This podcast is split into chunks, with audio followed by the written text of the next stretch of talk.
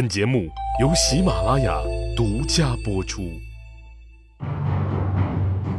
乱世图存，变法逆袭录，国运浮沉，君王一念间。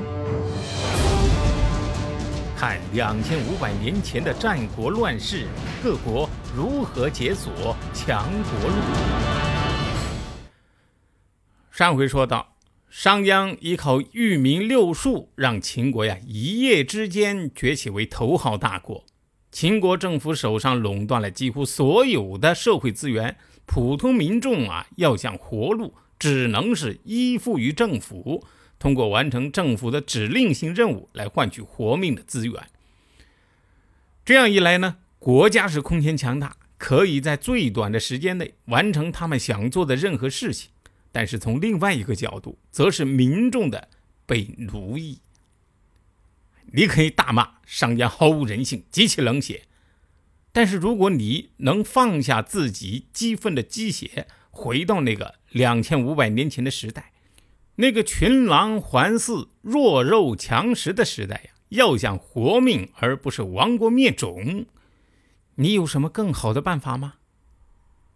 如果这个二十一世纪的你呀都想不出来，那么你就必须要佩服两千五百年前的商鞅，竟然能想出这样的匪夷所思的招数。尽管呢阴狠毒辣，没有人味儿，但是在乱世当中能活命，那才是第一位的。其他的什么小康、尊严、自由什么的，你都得往后放放，不是？《史记》里面说呀。当商鞅的改革进行到第十个年头时，秦民大悦，道不拾遗，山无盗贼，家几人足，民勇于宫斗，怯于私斗，相益大治啊！这意思就是呀，秦国民众对新法呀非常满意，东西丢在路上都没人捡。当然了，谁敢捡？捡了弄不好就得罚做苦役一个月呀。山里边没有强盗。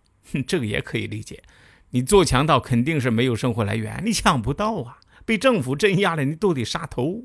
哎，家家呢是丰衣足食，这个描述呀可能有点过。司马光呢在《资治通鉴》里边把这一句啊就省掉了，但是呢应该比原来要好一点，毕竟这个生活必需品的产量上来了，哎，多少呢也会给老百姓啊留点油水。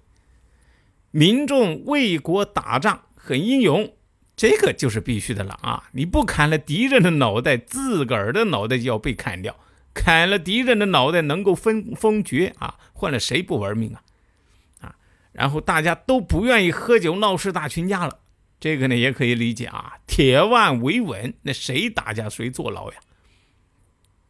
有人说了，这么倒行逆施的变法居然成功了，这还有天理吗？我觉得大家可能有个认识上的误区啊，那就是变法的成功不等于社会的进步，更不是说只有促进社会进步的变法才会成功。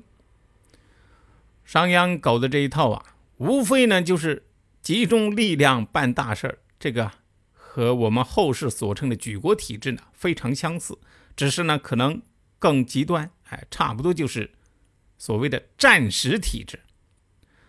在这样的这个举国体制当中，国家呢是最大的赢家呀。一国的资源都转移到了政府的手里，政府干啥都不缺钱，而老百姓呢为了活命，又对政府是唯命是从，政府叫干啥就干啥，人力物力都充裕了，你啥大事干不成啊？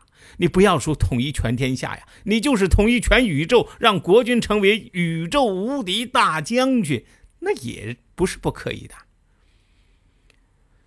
在这个乱世之中啊，一个政权的首要任务就是在疲于奔命的战乱当中生存下来。这个时候的任何变法呀，都不可能是以改善民生为宗旨，你必定是要强化国家力量，确保能够啊，在这个乱世江湖中笑傲风云呐。这就是所谓的不同的时代。有不同的使命啊，而商鞅呢，抓住了让国家积贫积弱的根子，一耕二战，这个就是农耕时代啊，推进强国战略的两个抓手。那个时候啊，不讲科技是第一生产力啊，那个时候最缺的是什么呀？是人，人口那才是第一生产力。抓住了这个第一生产力啊，生产也就搞上去了。哎，各各国呀，变法没有不是围绕这个展开的。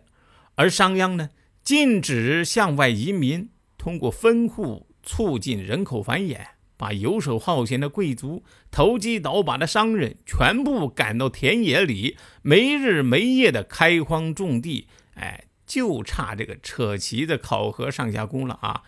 这样土地的产量啊。自然就增加了。在六国当中啊，秦国这一方面做的是最彻底的。尽管这一套啊不符合我们今天要推行的市场经济体制，但是在当时啊，那可是立竿见影啊。另一方面呢，商鞅的新法中有没有进步的意义呢？有的，最大的进步啊，就是以法治国。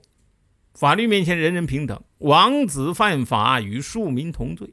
注意啊，我说的是以法治国，不是依法治国。这一点呢，战国时各国的变法当中，商鞅啊是做的最彻底的。中国古代呀，不同阶层的人犯法，那处罚是不同的。你概括成一句话，就是刑不上大夫。当然了，这句话的意思呢？不是说大夫犯法就可以逍遥法外，而是说呀，受到的处罚不同。比如说呀，施加在普通庶民身上的肉刑，像割鼻子啊、哎烫烙犯人呢等等，还有一些人格侮辱性的惩罚方法，你这些呀就不能用在士大夫的身上。这种选择性的惩罚呀，哎，就是等级社会的一个产物，而法家呢？讲究的是一根尺子量到底，所以商鞅才会坚持把孝公的哥哥公子虔他的鼻子给割掉，体现的呢是法律至上而不是等级至上的理念。谁按下了礼崩乐坏的启动键？哪些小弟逆袭成带头大哥？哪些大哥被带进了坑？又有多少君王魂断强国路？鸡哥从《资治通鉴》《战国策》《史记》中筛出战国大事件，为您剖析国运密码，轻松理清战国乱史。